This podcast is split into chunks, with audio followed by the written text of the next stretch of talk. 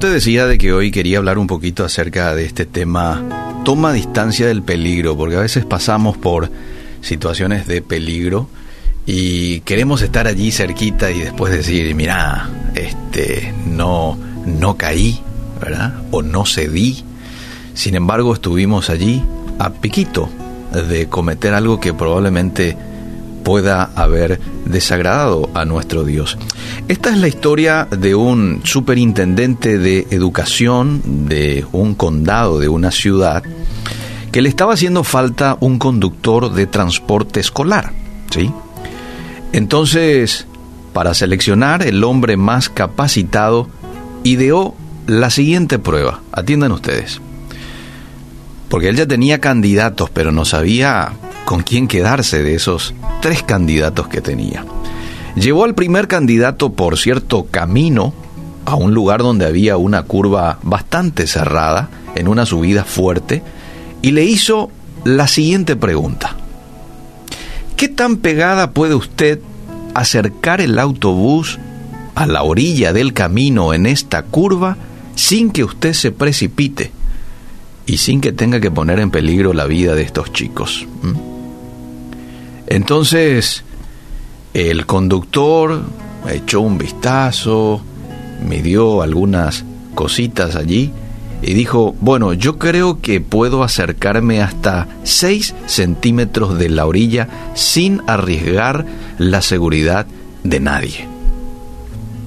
Muy bien, le dijo el superintendente. Excelente, cualquier cosa nosotros nos vamos a comunicar con usted. Viene el segundo candidato para el trabajo, se le plantea la misma situación, qué tan cerca usted puede acercar el autobús este, sin poner en peligro la vida de los chicos. Una vez más, este segundo candidato examina la curva y le dijo al oficial del condado, creo que puedo llevar el autobús hasta dos centímetros de la orilla sin caer al precipicio. Dos centímetros, dos. Muy bien. Está bien, muchas gracias. Cualquier cosa lo vamos a llamar.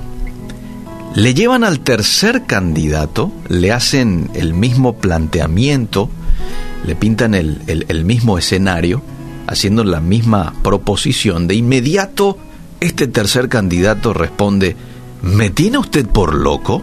¿Eh? ¿Me tiene por loco? A mí no me preocupa qué tan cerca pueda llevar el autobús a la orilla.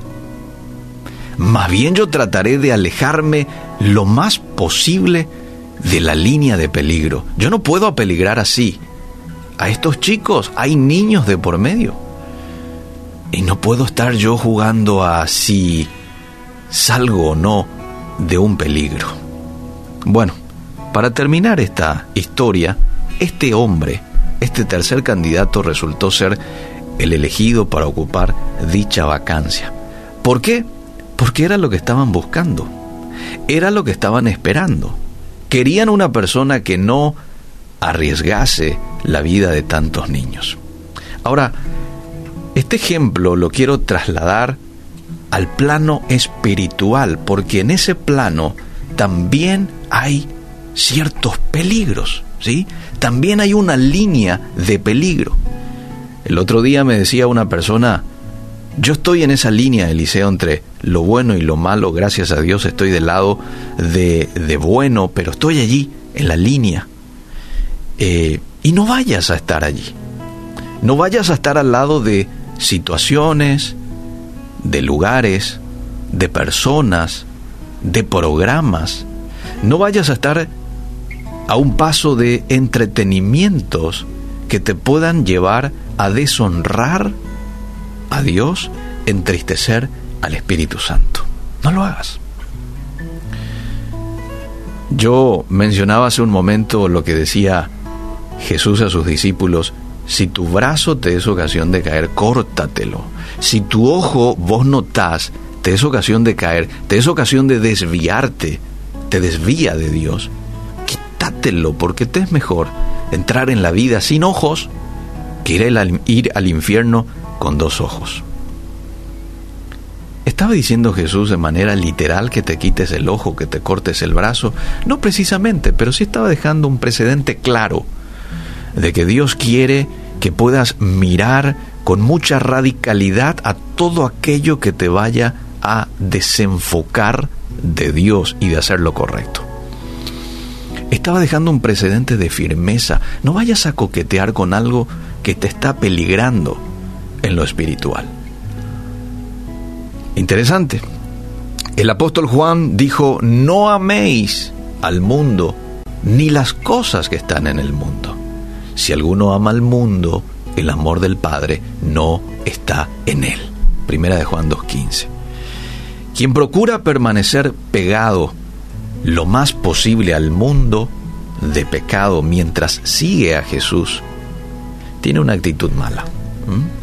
Tiene una actitud mala. Algunos quizás digan, pero Eliseo, yo solo me doy libertad para pensar, no lo voy a llevar a cabo. Yo solamente lo estoy teniendo aquí. O yo solamente la voy a dar un, un beso a esta señorita, no voy a hacer otra cosa que un beso. No vayas a meterte en ese lugar peligroso. No vayas a coquetear con el pecado. Huí, salí de todo aquello que pueda llevarte a desenfocarte de nuestro Dios. Tal cual el tercer conductor, y con esto termino, cada individuo debe mantenerse tan distante posible de la zona de peligro. El apóstol Pablo escribió en Romanos 12:9, el amor sea sin fingimiento, aborreced lo malo, seguid lo bueno. ¿Y qué hago yo, dirá usted, si es que no respeté esa línea de peligro? ¿Qué hago yo si en algún momento de mi vida caí? ¿Hay esperanza para mí? Claro que hay esperanza. Dice la palabra de Dios, el que confiesa sus pecados y se aparta, ojo, son dos cosas, confesar y apartarse, alcanzará misericordia. Ahí está la respuesta a ese interrogante.